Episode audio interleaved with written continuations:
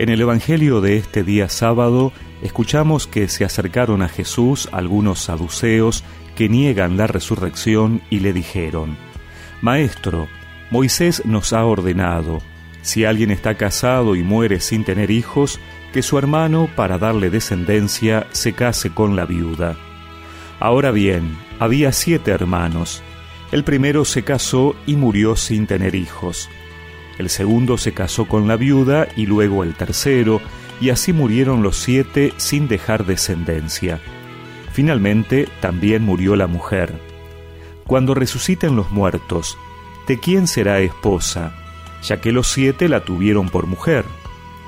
Jesús les respondió, En este mundo los hombres y las mujeres se casan, pero los que sean juzgados dignos de participar del mundo futuro y de la resurrección, no se casarán. Ya no pueden morir, porque son semejantes a los ángeles y son hijos de Dios al ser hijos de la resurrección. Que los muertos van a resucitar, Moisés lo ha dado a entender en el pasaje de la zarza, cuando llama al Señor el Dios de Abraham, el Dios de Isaac y el Dios de Jacob. Porque Él no es un Dios de muertos, sino de vivientes. Todos, en efecto, viven para él.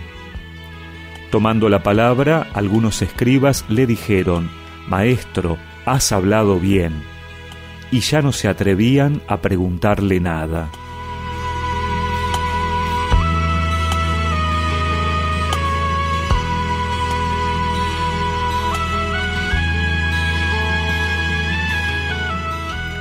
Los saduceos formaban una especie de movimiento o asociación de la que formaban parte las familias de la nobleza sacerdotal.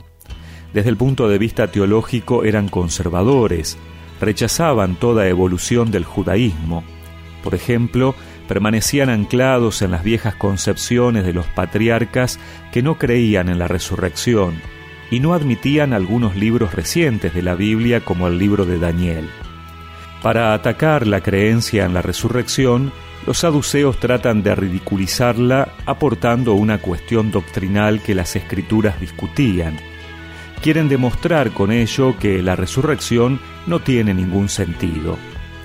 Jesús no se enreda en la trampa y les responde desde otro punto de vista, reafirmando la fe en la resurrección por medio de una frase de las Sagradas Escrituras.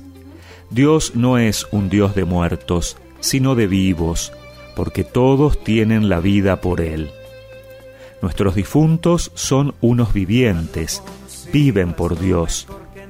Efectivamente, para tener esa fe es preciso creer en Dios. Es preciso creer que es Dios quien ha querido que existiésemos, quien nos ha dado la vida, que es Dios quien ha inventado la maravilla de la vida, quien llama a la vida a todos los seres que Él quiere ver vivos.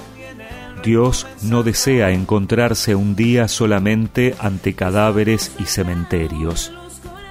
¿De qué modo en concreto se realizará todo esto? No sabemos. Es preciso confiar. Hay tantas maravillas inexplicadas en la creación.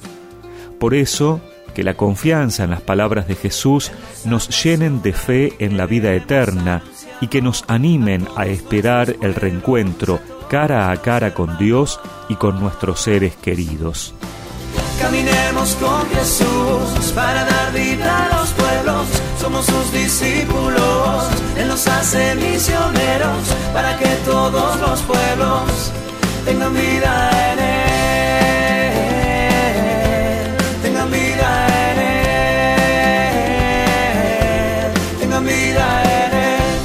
Y recemos juntos esta oración. Señor, tú eres el Dios de la vida, tú eres el camino, la verdad y la vida. Amén. Y que la bendición de Dios Todopoderoso, del Padre, del Hijo y del Espíritu Santo los acompañe siempre.